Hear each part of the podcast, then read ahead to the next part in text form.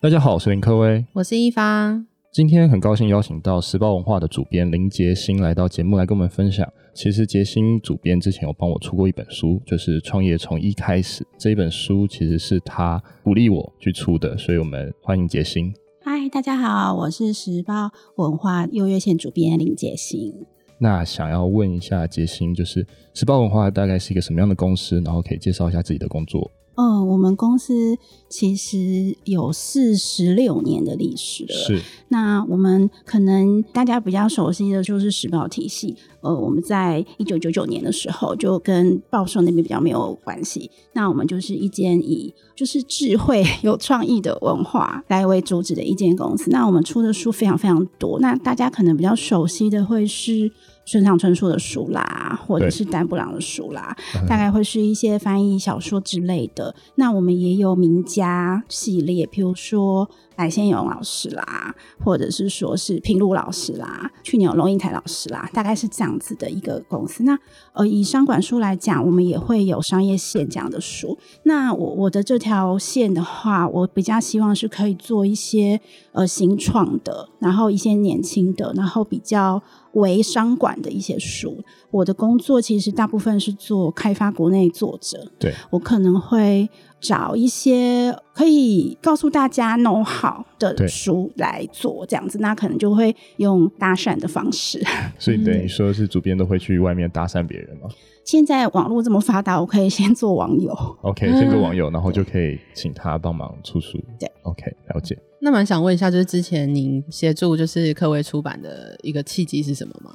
嗯，科威不是我搭讪来的耶，嗯，是科威找你的。他好像就是透过媒体，那因为媒体认识我们企划，所以企划就问我说：“哎、欸，你有没有想要出这一类的书？”我之前是因为有看到科威的大纲，然后我觉得很完整了，以及这个行业、这个买卖网站或者是买卖虚拟店家的这件事情，让我觉得很有趣。对，我觉得比较新颖的观念。虽然我老实说，我不知道他是谁，现在知道了。现在知道，对，所以其实他又很年轻。那我跟他聊之后，我觉得哎，大有可为，所以就想可以先出一本他的概念书这样子。哎，那我想要接着问，就是主编，如果你在看一个人或是一个作者，你会看他什么样的特质，然后你可能会很想要帮他出书或者做下一步。一开始我们可能都会先，如果他有先写东西的话，是我可能会先看他写的那些文章是不是实用，或者是有趣。所谓有趣，不见得是真的是好笑的有趣，也是有可能好笑有趣，可是是呃有创意的，或者是大家会觉得感同身受的这种。再来，我会先跟他聊一聊。那我觉得大部分的人呢、啊，他可能一开始都是想到我有 A，我可能想出 A。对，可是你跟他聊一聊之后，你看了他的成长背景或者他的职业背景，你可能会发现，A、B、C、D 或许也可以。那这时候我们就可以一起想，我怎么可以把你这个人包装起来？那回去可能就。开始把你这个人拆解，那你自己也要拆解你自己，那我们就可以整理出一个大纲。那可能不止出一本啊，可以出一系列也是有可能。了解，所以等于说是人的特质是比较重要的，人的特质以及他职业的特质，职业的特质。对，那生长环境呢？生长环境的话，除非你要出的是励志书，或者是你要出的是人物传记，嗯、那你当然成长背景就很重要了。因为你可能觉得那又没什么的事情，你讲出来，我就会说：哎、欸，我觉得这个故事很有梗，或许很多人跟你一样，那可能你也可以写进去。通常我面对面聊作者都会回我一句：哼，这也可以写哦。我说可以可以，然后或或者他讲了一句金句，我说记起来，这个就是你的标题，这样子回去写一篇。所以等于说出书其实是不设限的，就是什么类型的书都是可以去尝试的。当然，什么类型的书可以。不过，我觉得人还是要有一个专业啦。所以，你一开始想要打你自己的是什么品牌，你要你自己贴什么标签，我觉得一开始是需要的。那当你这个标签或这个品牌出来之后，你之后要做任何事，大家也都可以信服你。可是不是一开始你就全部都做，就变成你印象太模糊了这样子。嗯，应该还是要专注嘛，对不对？一开始，一开始。好，嗯，那我想要帮听众来问一下，就是要和出版社合作出书有哪一些流程？一个是像课文一样，可以就是找认识的人介绍嘛。对，然后再就是很多人其实投稿、欸，哎，我们就是每天每天都会收到很多读者的来稿信这样子。对对对。那编辑们都会评估，那如果有兴趣就会跟您联络。那如果觉得还好，我们可能就放委婉的拒绝。其实不会拒绝、欸，因为太多了。嗯，对，如果需要拒绝，可能有个专人处理拒绝人 拒绝的职位，嗯、所以可能就是放着。所以我们也知道很多人是一稿多投。如果我确定我要跟你合作，我可能会先确认你就是要跟我们，嗯嗯嗯嗯，对。再来就是哦，我们自己找。那我们自己找的话，可能就是你如果是有个人品牌的，你自己有一些发表的文章。我们当然比较快看见你，对，不然就是有一些是在各行各业发光发热，他或许不是自己自愿性的被看见，那他可能被报道，这个我们也会去找。了解，那大概出书会需要多久的时间呢？如果从一本产制到最后再上架在成品或是其他的通路？因为要看那个作者写作的速度，欸，哎，嗯，对，有的人写很久啊，那有的人可能写个两年，有可能写半年就写，或者是我其实有时候遇到我找到他的时候，他其实是有一个他自己的档案夹，那个档案夹可能是他平常就在写的，或者是古时候有那个无名有没有？嗯、对，可能有的人就藏在那边，或者是有的人就直接丢给我一个很大的云端，那我可以就去整理，那是他可能数十年来的东西，嗯、那我们都可以整理出一个脉络，我觉得是。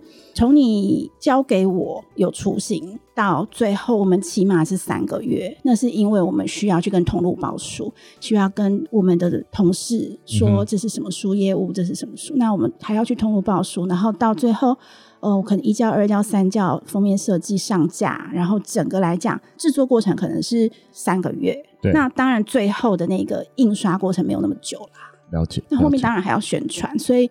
其实出一本书不是说出完就好了，因为后面的宣传也是很重要。了解。那出书有什么样的流程需要注意的吗？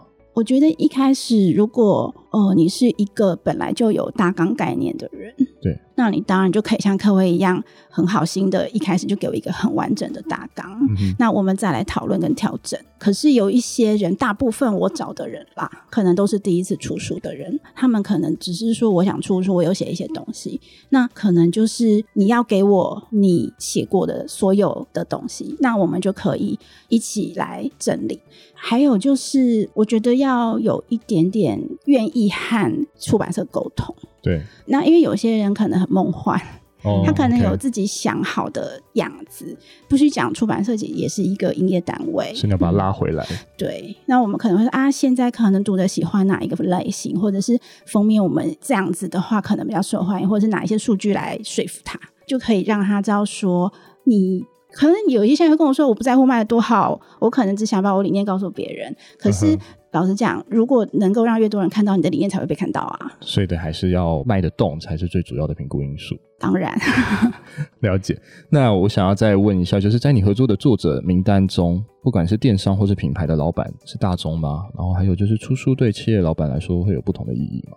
以我来讲，因为我是做比较清爽管，然后可能执掌励志会比较多。以品牌或企业来讲，比较少一点。可是我可能会做在大数据那个方面，可能是专家的人，或者是说在电商可能是专家的人，或者是说他可能一开始他有一个很具体的理念，告诉我他之后可能会做他的品牌。他的线上教学，或者是比如说讲师好了，讲师可能比如说我之前做庄书涵卡姐的书，那可能 Colors 是他的品牌，是那或者他后来做的向上管理是他的品牌。虽然他们不是企业大老板，可是他是他自己的老板。对，嗯、对，是这种的我比较常做。了解。那我想问一下主编，就是什么样类型的书其实是卖的比较好的？现在这个社会的话，财经其实就是卖的很好。就是大家都想赚钱，对啊，你没有发现？就是我们之前我们公司有一本书，什么可爱的钱自己流进来吧，什么商业线的书就卖的很好。那可能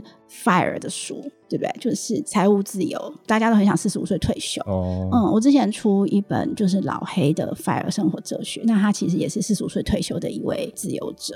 我觉得有一些商管的出版社，专门做商管出版社，其实很明显的可以看出来致富。有没有？嗯、然后可能就是多久赚多少桶金，拥有拥有什么个几亿之类的。可是现在啊，我发现还有另外一种，就是比较厌世的，也卖的蛮好的。像是什么？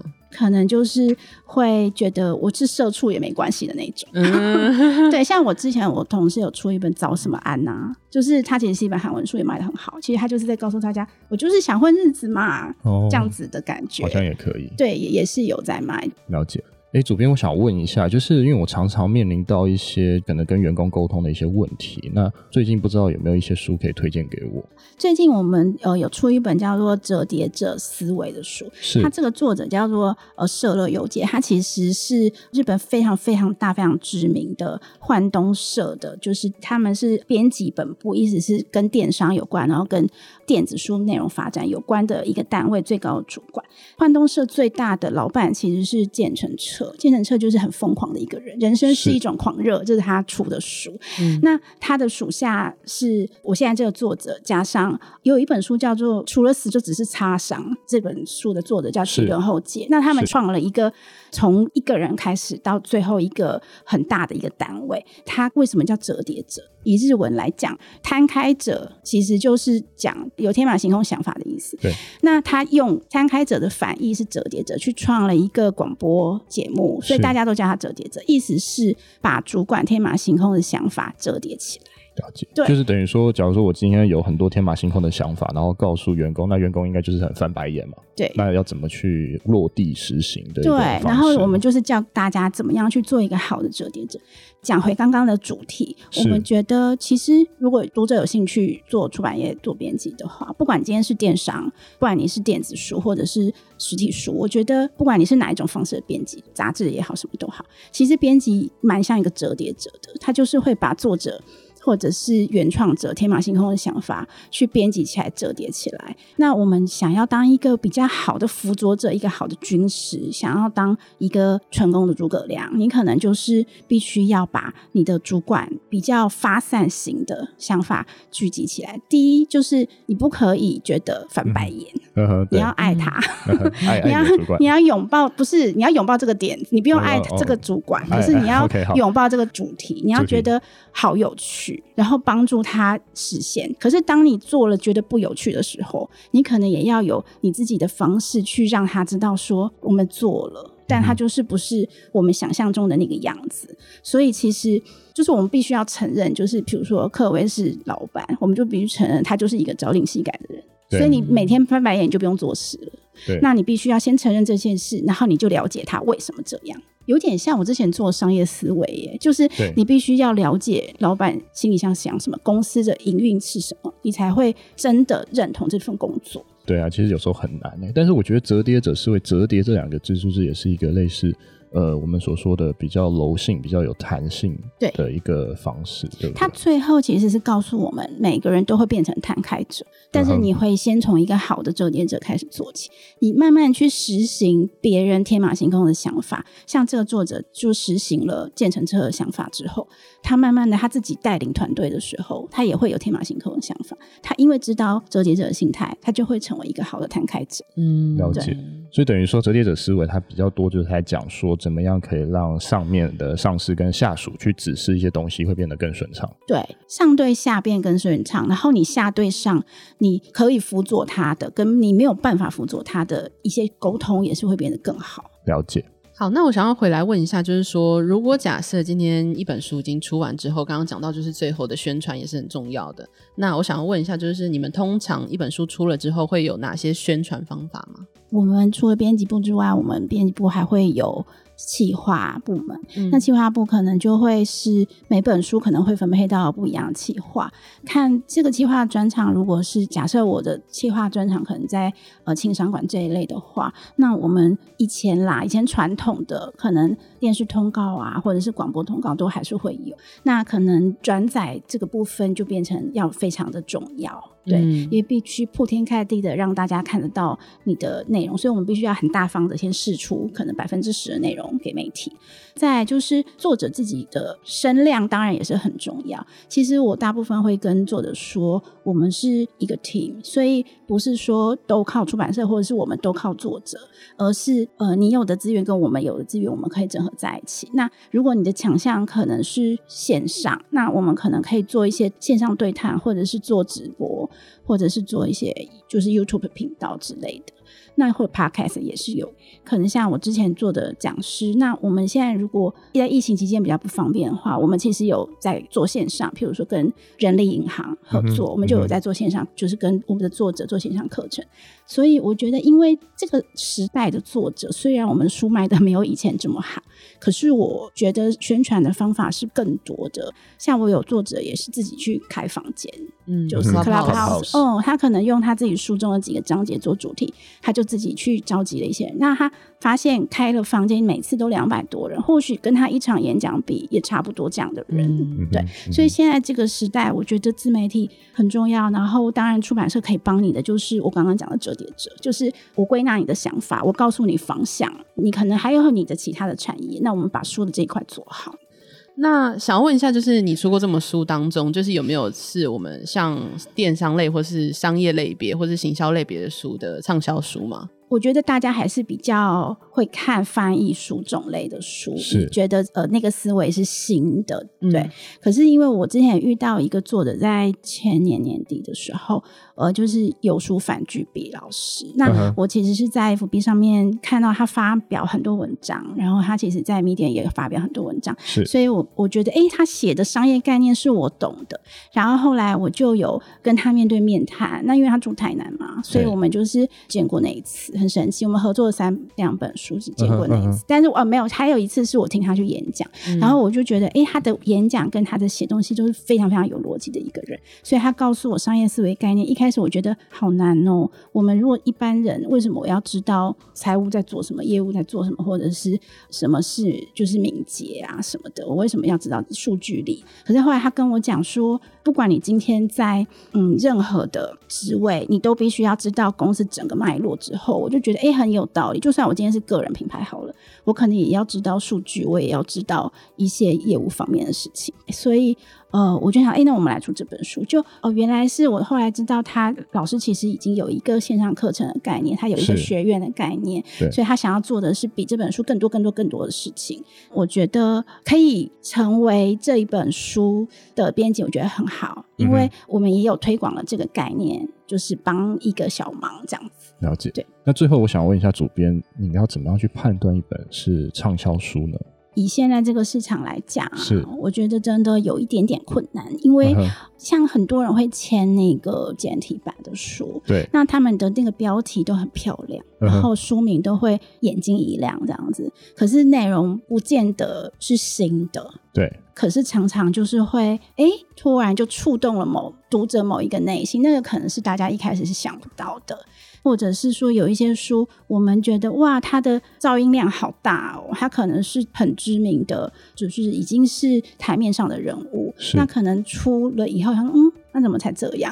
嗯，所以我觉得以我来讲，当然能够畅销、能够卖是最好，可是我可能一开始不会先去说你是一本畅销书，但我比较保守，我可能会说我们先抓五千。因为现在这个年代，五千居然已经是畅销书，你不敢相信吧？对，对，对，对，所以其实我可能会先抓我们往这个目标迈进，这样子。是是。那怎么判断？就会是说，就像我刚刚讲的前面那一些，可能你的你的声量，然后加上你的内容，对对，然后加上可不可以打动人心，以及还有一个很重要，我觉得最重要的是特殊点。嗯哼。就是你的 niche 的地方在哪里？对，对，因为一定有缺口嘛。因为虽然饱和的状态，你可能还是会有一个打动人心的缺口。了解，嗯，好。那我想要补问一题：假设有电商老板或是品牌的老板希望出书的话，你可以给他什么建议吗？我觉得他现在如果已经是他自己设定的目标，他已经达到的话，嗯，愿意分享。他怎么样去达到这个目标？然后出书呢，最好先不要想畅销这件事。可是出书的确是可以让你成为一方之师，嗯，因为现在连小学生都可以变成网红。因为有抖音，有什么东西，有很多媒体可以让你说两句话长得好看，或者是你搞笑就出了。可是出书这件事不是连小孩都行的，嗯，所以当然书这件事情我们是有它的价值在的。所以如果说你想要成为一方之士，或者是想要把你的理念无私的告诉大家的话，我觉得或许就是出书是一个建立你自己的品牌一个最好的状态，因为呃，像我之前出那个就是划水世界冠军的那个女生的书，就是不设限的美丽，她、嗯、就是可能我们一开始就知道她是运动家，可是她把她的奋斗故事讲出来之后，她很多邀约演讲，你就会发现啊，原来她也是一个品牌的主管，然后她有很多多重身份，所以你这个人就会被大家知道，对。所以等于说出书，它应该还是更多的是在人的身上的标签，嗯、就是你的标签，还有你的专业度，可以慢慢的往上面提升。对，除非你要出的是你自己公司的书，有这样子的吗？譬如说像 Netflix 或者是像 Amazon，大家很想知道这个是怎么起家的，嗯，嗯，当然就这种书就会卖。了解。好啊，那节目到最后还是很谢谢主编杰心来到我们现场来跟大家分享一些出书的一些小技巧，我们谢谢他，谢谢，谢谢大家，谢谢，拜拜，谢谢，拜拜。